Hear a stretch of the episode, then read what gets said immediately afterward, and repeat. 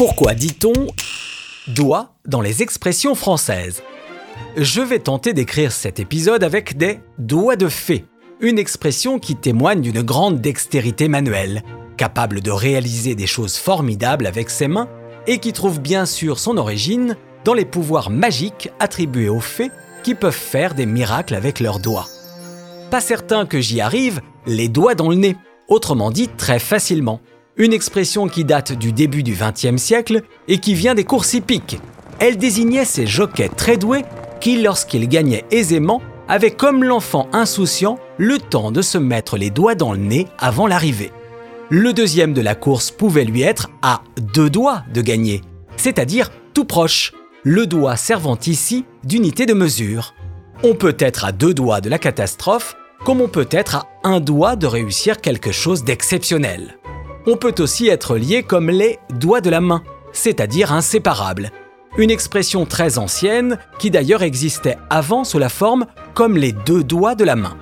Une autre expression très ancienne qui date du XIVe siècle, c'est montrer du doigt, lorsqu'on désigne quelqu'un ou quelque chose et qui avec le temps a aussi pris le second sens de mettre en avant ou de dénoncer quelqu'un. Je le montre du doigt ou je le pointe du doigt pour souligner une faute. Mon petit doigt me dit qu'on a encore pas mal d'expressions à passer en revue. Si on utilise cette expression, c'est parce que l'auriculaire est le seul doigt censé entrer dans l'oreille, donc capable de nous faire des confidences. Cela implique aussi qu'on ne veut pas dévoiler la source de l'information que l'on partage. Quand on dit qu'on se met ou qu'on se fourre le doigt dans l'œil, on veut dire qu'on se trompe complètement, qu'on a tout faux. Une expression aux origines argotiques, car l'œil en argot, c'est l'anus, et dans le langage populaire, l'erreur est souvent imagée sous la ceinture. Vous avez donc compris où on met le doigt, et certains rajouteront même jusqu'au coude pour enfoncer le clou, si j'ose dire. Quand on fait justement une grosse erreur, on peut s'en mordre les doigts, c'est-à-dire beaucoup le regretter.